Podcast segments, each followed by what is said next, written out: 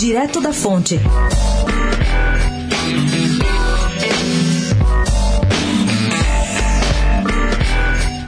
Ana Estela Haddad, a esposa do ex-prefeito e ex-presidenciável Fernando Haddad, deve disputar uma vaga na Câmara dos Vereadores de São Paulo pelo PT nas eleições de 2020. Quem contou isso à coluna foi o vice-presidente do partido, Alexandre Padilha, que disse estar muito animado e que considera Ana Estela um ótimo nome. A ex-primeira-dama de São Paulo chegou a ser vista como uma opção para disputar a Prefeitura de São Paulo mas o partido, por determinação de Lula, decidiu apostar no ex-ministro da Justiça, José Eduardo Martins Cardoso, que ainda resiste com a proposta.